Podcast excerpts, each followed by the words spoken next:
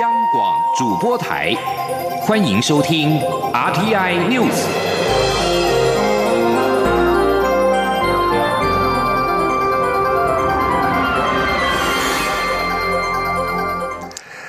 各位好，欢迎收听这节央广主播台提供给您的 RTI News，我是陈子华。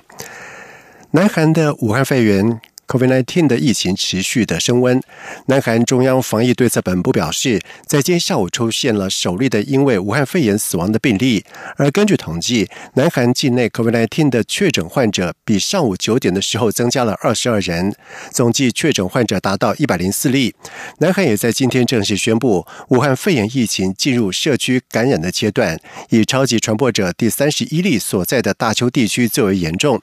而由于韩国近期武汉肺炎病例速是快速的上升，并且已经出现了多起的群聚事件。中央流行疫情指挥中心表示，考量台湾跟该国往来密切，指挥中心即日起提升该国旅游疫情建议到第一级注意，提醒民众遵守当地一般预防措施。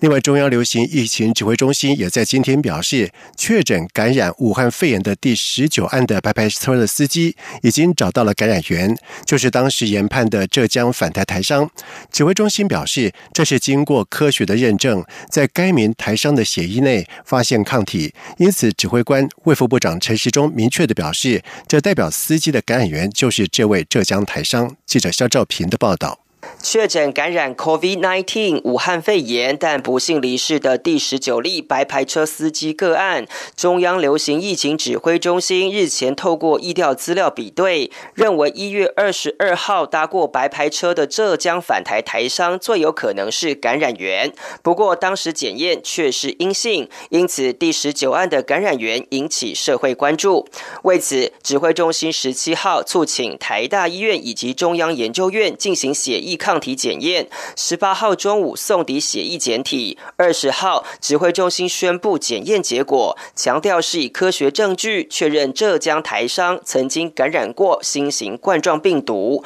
换言之，白牌司机的感染源找到了。陈时中说：“按十九号的传染源，好，就原来我们所标定的浙江台商，好，经过哈台大跟中研院，好这两天积极的努力。”好，基本证实呢，它都有抗抗体的弱阳性。指挥中心专家咨询小组召集人张尚纯表示，进行血清抗体检验时，是把当时三位可能的感染源进行检验，并多次复检交叉比对后，证实浙江台商体内呈现弱阳性反应。他说：“也经过两边的核核对对比，那也不止做一次哈，那证实是其中有一位若有刚才指挥官所说的弱阳性的表现哦，就是他身体里面有一些抗体。那这个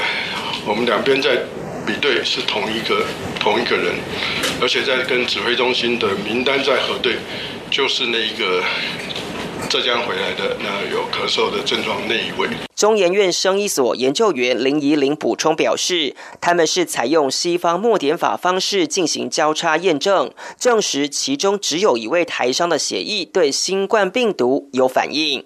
指挥中心表示，针对第十九案一连串的家庭群聚事件，目前已经掌握接触者共两百四十八人，并已裁减两百四十七人，其中四人确诊，两百一十七人呈现阴性，还有二十六人检验当中。未来将会持续监测这些接触者的健康情况。中央广播电台记者肖兆平采访报道。而武汉肺炎疫情在全球蔓延，各国都急于研发治疗药物。其中，美国实验室抗病毒药物瑞德西韦备受关注。国家卫生研究院在今天宣布，已经完成了瑞德西韦毫克级的合成，纯度达到百分之九十七，有助于促成台湾自产。记者欧阳梦平的报道。武汉肺炎疫情延烧，美国实验性抗病毒药物瑞德西韦因为成功治愈武汉肺炎患者，被视为可能有效的治疗药物。国家卫生研究院二十号在蔡英文总统前往视察时，宣布已经完成瑞德西韦毫克级合成。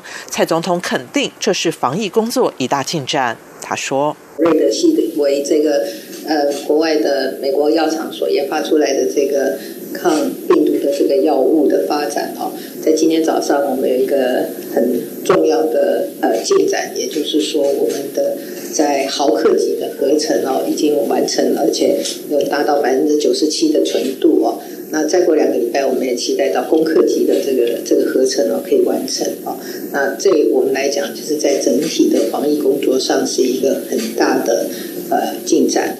国卫院表示，为了协助政府对于严重特殊传染性肺炎病毒的防疫工作，国卫院再次利用对病毒药物的长期研究，以及当年对抗严重急性呼吸道症候群 SARS 与合成克流感的经验，积极从人工智慧找药、老药新用策略、瓦尔腾植物药及瑞德西韦等化合物试合成四方面积极进行，希望能够结合国内医院、学研机构以及业者的力量，与短期。内找到治疗药物，降低国人的恐慌。中央广播电台记者欧阳梦平采访报道。而另外，针对武汉肺炎疫情，美国疾病管制及预防中心 （CDC） 表示，台湾已经出现了明显社区传播的情形。目前，CDC 并没有建议人们改变他们到台湾旅行的计划。而根据美国 CDC 认定，除了台湾已经进入社区传播，日本、新加坡、南韩、跟泰国、跟越南也列入。而对此，蔡英文总统在下午视察国家卫生研究院之后，受访表示。卫福部长陈时中已经说过，现在发生的都是很零星的个案，不符合所谓社区传播的几个要件，社会大众不需要过度恐慌。同时，总统也强调，防疫团队以最严谨的态度处理疫情跟防疫的工作，一定会为大家的健康把关。而指挥官卫副部长陈世忠则表示，美方的认定根据应该是跟我国确诊第十九案的感染源有关，当时还有待厘清。不过在今天已经找到了感染源，已经不是不明感染源，所以会再向美方积极说明。同时，外交部发言人欧江安也在下午回应表示，目前我国并不符合社区传播的要件，外交部已经依据我国目前的实际情况，要求美方改正。而中央流行疫情指挥中心在十九号的深夜宣布，台湾新增一名武汉肺炎确诊的个案，为一名近两年。没出国史的六十多岁的女性，由于发病到住院再到确诊，间隔很长的一段时间，因此她的接触史也引发了关注。对此，中央流行疫情指挥中心也在今天表示，因为过了潜伏期，所以社区情况不用过于紧张。但因为住院是住一般的病房，所以掌握院内情况是当前的重点。不过，目前所接触过的医护人员裁剪结果大多是呈阴性反应。记者肖兆平的报道。国内目前感染 COVID-19 武汉肺炎确诊案例共有二十四例，其中两年无出国史且在一月二十二号就发病的第二十四案成为焦点，因为这是政府对中港澳居民实施暂缓入境措施前就进入台湾的案例。中央流行疫情指挥中心指挥官、卫生福利部部长陈时中二十号表示，目前掌握这名个案可查到的接触者有三。百五十二人，防疫单位目前正积极展开疫调分析与检验。他说：“好，需要做裁剪的，好有一百一十八，好，这所以说非家内的，好，那家内的接触者有九位，好，那这些呢，我们都裁剪，好，现在在送验。那这一百一十八位，哈，家外的一个。”的的人哈，我们大概就是说查出来，大概现在目前哈已经查到的就有结果的有一百一十一位，哦，那都是阴性。那还有七位，好尚在我们检验中。陈时中坦言，个案从发病到住院的时间拉得比较长，由于到住院前的时间已经过了潜伏期，所以社区情况不需要紧张。不过，由于住院初期是住在一般病房，因此当前防疫观察重点是在住院后的院内接触情况。他说：“好，那这位他出入我们的一般的病房。”好，所以我们相对的哈，对的情况是更谨慎，好，因为这个可能性就相对提高。不过这里面哈，相对我们这一百一十八人，大部分都是我们这里面的医护的人员，好去做检验。好，那现在看起来哈，这个。可怀疑的哈范围已经渐渐在缩小中，因为一百一十一位哈裁剪已经是阴性。指挥中心专家咨询小组召集人张尚纯进一步补充，有别于已经亡故的第十九案，第二十四案目前正在加护病房治疗，且有使用呼吸器，相对其他。他确诊个案来说，确实是最严重的一例。中央广播电台记者肖兆平采访报道。而武汉肺炎疫情持续的延烧，也让外界担心社区感染恐怕已经难以避免，更忧心到时候台湾的医疗资源无法应应。对此，卫福部医师司司长施崇良在今天表示，目前医疗的资源充沛，卫福部已经做好了超前部署的准备，也呼吁民众不要担心。另外，行政院会在今天通过了严重特殊传染性肺炎防治以及纾困振兴特别条例草案。行政院长苏贞昌表示，特别条例三读通过之后，政府两周内即会完成相关的作业程序，办理发布。行政院也会在二十七号的行政院会当中提出特别预算，送立法院审议，希望能够发挥及时雨的功能，相挺产业渡过难关。由于立法院新会期将在明天开议，苏贞昌也在今天到立法院拜会民进党团。寻求党团的支持。记者郑林的报道。立法院第十届第一会期将于二十一号开议，行政院长苏贞昌二十号先到立法院拜会民进党团，除了恭喜立委当选、给予祝福，也代表行政团队向立法院寻求支持。苏贞昌提到，今年台湾面临武汉肺炎的严峻情势，不待立院开议，行政团队从过年期间就开始努力。虽然预算尚未通过，但很多事情已先依据灾防法规定，将现有经费以缓济急。对于如何防疫、纾困与振兴产，业行政院会也通过特别条例，希望立委支持。我们今天也特别行政院会通过了特别条例，那也会第一时间送到大院来，还请各位委员先进支持指教，让他能够最快时间通过。因为要特别条例通过，接下来就特别预算也会在第一时间送到。那大家的宝贵意见，我们都会尊重。苏贞昌也提到，立法院即将开议，他也在院会中特别要求所有部会首长，在立法院开议期间，为了对立院表示尊重，除了陪总统接见外宾或是非常重要、一定要亲自处理的事务，并经抱怨同意请假之外，都一定要亲自出席。也请各位委员多多给予指教。央广记者郑玲采访报道。而对于行政院通过防疫特别条例草案，蔡英文总统在今天表示，希望跨部会通力合作，来争取朝野政党的党团支持、团结支持，在最短的时间内，透过法律跟预算，把疫情的冲击能够减到最低。在外电消息方面，在不到三个月内两度拦截到华盛顿认定是来自于伊朗的武器之后，美国军方在十九号表示，伊朗仍持续向也门叛军青年运动提供军火。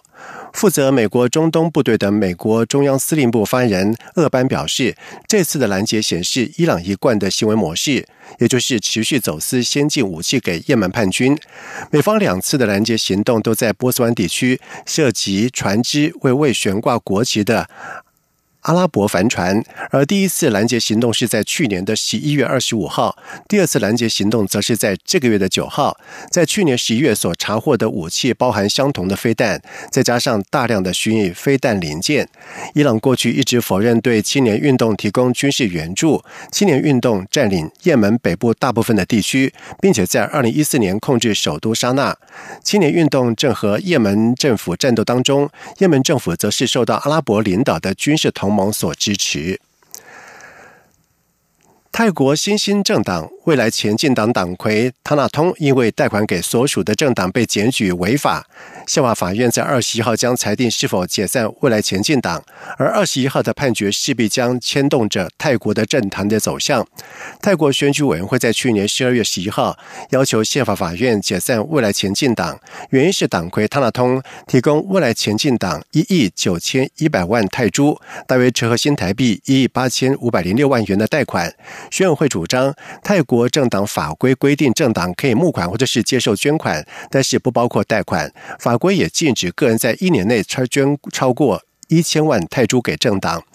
这并非未来前进党最近面临的唯一官司。未来前进党在去年遭控三角形政党党徽和神秘的组织光明会相似，意图颠覆泰国的君主立宪制。不过，宪法法院在今年一月二十一号裁定，未来前进党并没有意图推翻君主立宪体制。以上新闻由陈子华编辑播报，这里是中央广播电台台湾之音。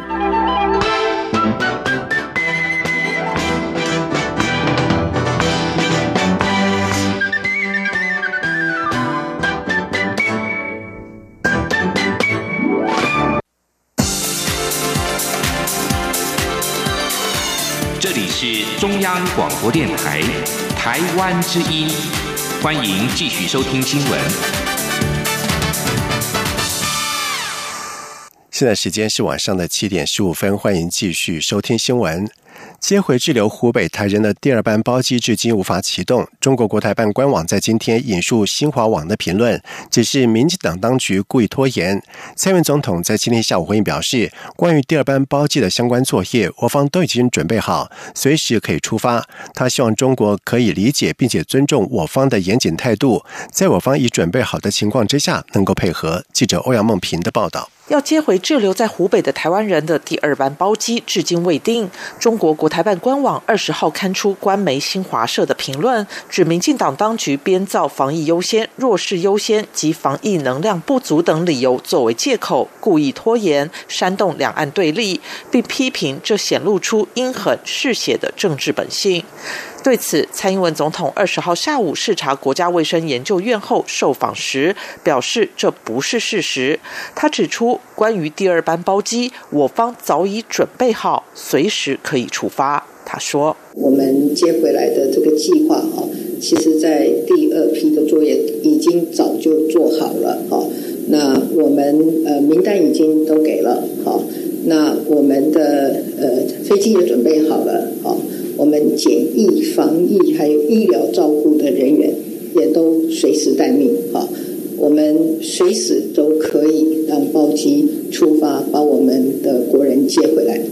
蔡总统表示，他希望中国方面能理解并尊重我方对于疫情掌控及风险掌控的严谨态度。毕竟，民进党政府要保护台湾所有人民。他也希望在我方都已准备好的情况下，中国方面可以配合。中央广播电台记者欧阳梦平采访报道。另外，针对国人滞留在中国湖北省的照顾关怀，陆委会副主委邱垂正在今天表示，从一月二十四号到二月十九号为止，陆委会跟海基会服务滞留民众或在台家属总计有一千三百三十人次。邱垂正并且强调，政府非常关心滞留在中国大陆民众的状况，陆委会跟海基会经常透过电话关怀以及说明最新的情形，让滞留民众或在台家属能够安心。而爆发武汉肺炎疫情的“钻石公主号”邮轮解除隔离，继十九号首批五名台湾旅客下船之后，在今天又有九名的台湾旅客已经下船。外交部台湾日本关系协会秘书长邱仲熙在今天在中央流行疫情指挥中心召开的记者会上证实，搭载“钻石公主号”台湾的民众的包机将在二十一号的傍晚出发，抵达羽田机场之后，大约在晚上十点左右就可以返回国门。只是届时会有多少人登机？还需是日方的检疫结果，必须是阴性无症状才能够下船，也因此目前无法确定人数。而指挥中心指挥官陈时中也表示，包括世界各国的专家都对日方的检疫结果持保留态度，因此仍需要提高警觉。只要民众一上飞机，就会依照我方的标准提高规格来防疫。而华航包机申请是在二十一号的下午一点三十分从。桃园机场起飞，到日本羽田机场接人，预定在明天晚上的十点三十分降落在桃园机场。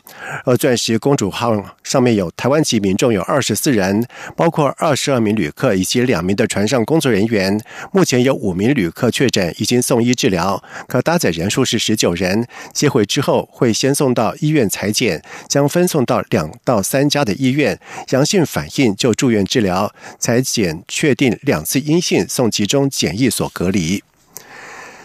行政院会在今天通过了严重特殊传染性肺炎防治及纾困振兴特别条例草案。草案规定，执行防疫工作的奖励、补偿跟补助，受隔离检疫者和照顾者得在两年内向政府申请防疫补偿。雇主若在受隔离检疫者以及照顾者请假的时候发给薪水，可享有租税优惠。而针对是否会发给受隔离检疫者生活津贴，政务员罗秉成表示，防疫隔离假的补偿是补偿人。身自由受限制，并不算是生活今天的概念，而据补偿的金额将由卫福部会同相关机关研商之后定定。另外，罗秉成也表示，目前没有发生发放生活今天的规划。记者汪维婷的报道。行政院会二十号通过《严重特殊传染性肺炎防治及纾困振兴特别条例》草案，规定受隔离检疫者和照顾者，任职单位应给予防疫隔离假，且受隔离检疫者和照顾者两年内可向政府申请补偿。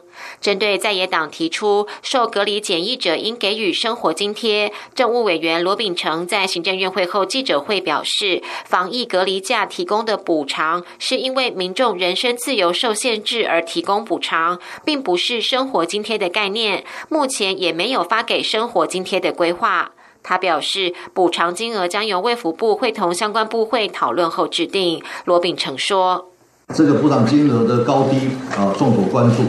但是现在我们这个执法还没有出来，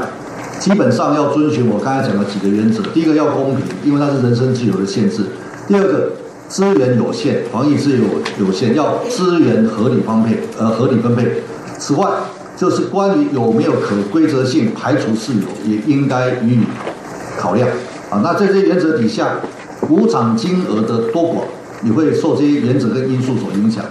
劳动部次长刘世豪表示，防疫隔离假是针对居家隔离、集中隔离、居家检疫或集中检疫者，家长为了照顾被隔离、生活不能自理的儿童，也可请防疫隔离假。至于目前的防疫照顾假，则是因应高中以下延后开学的家庭需求，但未来因为疫情发展，指挥中心决定停课，也可能会有防疫照顾假。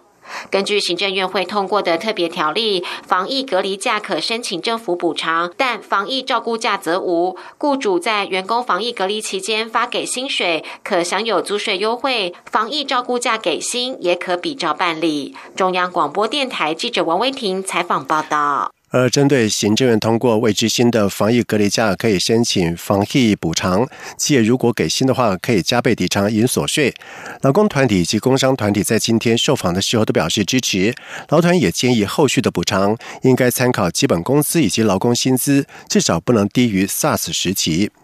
而对行政院会在今天通过严重特殊传染性肺炎防治及纾困振兴特别条例草案，针对。疫情防治、纾困产业振兴以及法则定定规范，经济部也向行政院提报制造业纾困以及辅导转型措施，内容包括设置单一服务窗口、拉高行政通关的效率、扩大台商回台等机制调整，以及在加码新台币。三十四点七六亿元提供利息补贴、在职充电、鼓励研发以及提升技术等等。而为了避免受到冲击，企业放无薪假甚至是裁员，经济部也经参考去年协助机械业的经验，预计投入一点五亿元，开设三百二十班的免费制造业升级转型专班，并且提供员工薪资津贴，期盼能够在这段期间培育八千位在职的劳工，来提升竞争力。经济部工业局局长吕。振华就表示，不涉及经费的措施都已经展开了作业，而事关经费者，就待立法院通过预算之后就可以上路。而无畏疫情的影响，日本剧场大叔团体五十二 Polo 在二十一号起将在华山文创园区乌梅剧院一连演出九场最新的作品《小凤折痕》，结合现场三位线以及十八演奏家全程演奏，诠释北海道渔夫们跟海搏斗的劳动生命故事以及生存之道。记者杨仁祥、江昭伦的报道。继二零一八年的第三弦以及二零一九年的阿婆之音后，号称日本最有魅力的剧场大叔团体五十 Pro 第三度访台，为台湾观众带来有浓浓日本北海道民谣之风的最新作品《甲缝彻痕》。二十号记者会上，剧场大叔们搭配现场音乐演奏，带来充满生命力的歌声，又起一首索朗杰民谣，高亢激昂。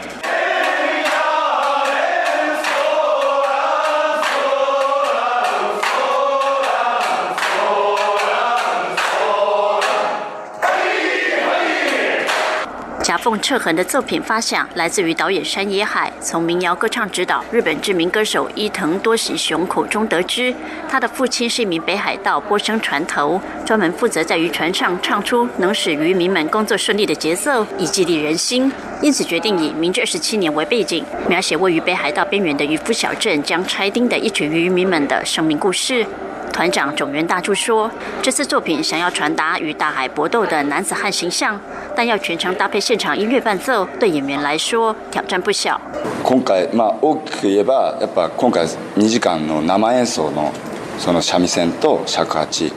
呃，其实这一次跟之前不一样，最新呃，我认为就是比较新的挑战，应该是这一次我们使用了就是全程这个金琴三味线跟尺八的全程伴奏。那全程伴奏这样的东西，就是在整整两小时的这个剧呃，就是作品里面舞台里面呢，它其实是非常困难的，因为它是完全就是呃音乐看着演员的律动去配这个音乐，但其实并不是只有这样单一的方向，而是说其实演员也可能会被音乐给牵动，所以就等于是两两者之间的不断的拉扯，这样的。东西其实就是有也具有张力，但是我认为这是一个还蛮新的挑战。作为团队中唯一的女性，导演山野海啸说，她在书写题材时，其实就是透过女性视角展现男性最有魅力的一面。えっとまずえ目線あのまあ彼らが男であって私が女である意味っていう就是这些人都是男生，都是大男人，然后我一个女性，然后在这样子的呃就是角色里面，就是要做什么样的就是剧本要怎么样的书写。那其实这个东西很简单，因为所谓男生认为自己很帅的这样子的一面，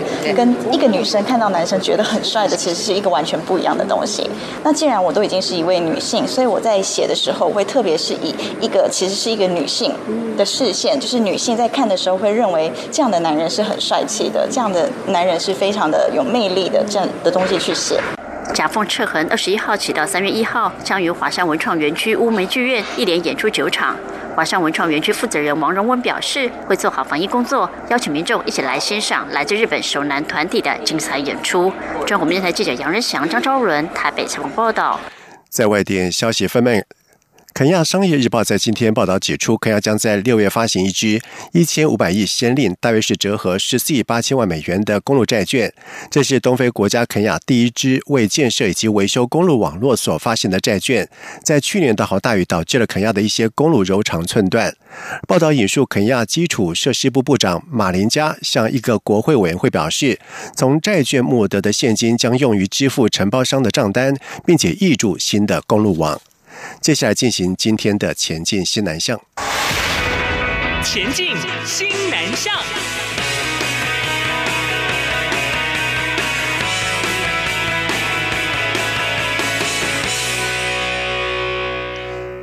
今年到台湾的留学的马来西亚学生人数略为减少，但是驻马来西亚代表处官员张嘉玲认为，凭借良好的高等教育课程跟环境，再加上产学合作经验丰富，台湾能够吸引大马学生留学。驻马处教育组组长张嘉玲表示，许多国家今年到马来西亚积极招生，包括了新加坡、澳洲、中国以及欧洲各国，都在大马提供优渥的奖学金。在激烈的竞争之下，在今年就读大专的留台的。人数是略微下降，从上年度一万七千人下滑到一万六千人。但是到台湾学习华语的学生仍然是成长。他认为未来台马教育交流仍有深化的空间。张嘉玲并且表示，马来西亚教育鼎盛，包括了华语在内的各级教育系统都积极认真办学。国人要加强合作机会，可在师资、课程创新教学以及产学合作下手，提供马来西亚教育界更多的协助。他并且指出。自从二零一二年台马高等教育学历互相认证之后，台马高教间交流相当的密切，高等学府的互访也非常的积极，留台生也增加。目前华语越来越受到全球重视，作为华语产业大国，台湾拥有最好的学习环境、师资以及课程。虽然全球受到面临武汉肺炎的疫情威胁，但是辅大复印星空的八名的学生在影像传播系教授唐维敏三位师长的带队之下，到加尔各答担任志工，并且循着利玛窦神父十六世纪的足迹探访果阿。复印星空在。加尔各答机场被当地的媒体误认是中国人而采访他们，但是学生们耐心向媒体解释台湾跟中国的不同，同时介绍台湾高水准的医疗跟防疫措施。唐文明表示，这是福大海外服务学习团队在二零一三年起到印度服务至今，首次有这样的特别的学习经验。福音星空抵达德里之后，到德里小西藏。图博小学陪葬藏族的小学生一起玩游戏，并且透过英语讨论武汉肺炎的疫情，告诉小学生如何做好个人的卫生防疫。而之后拜会西藏救济基金会在新德里资助的富裕能力愿景计划，跟年轻藏人志工交流。以上新闻由陈子华编辑播报，这里是中央广播电台台湾之音。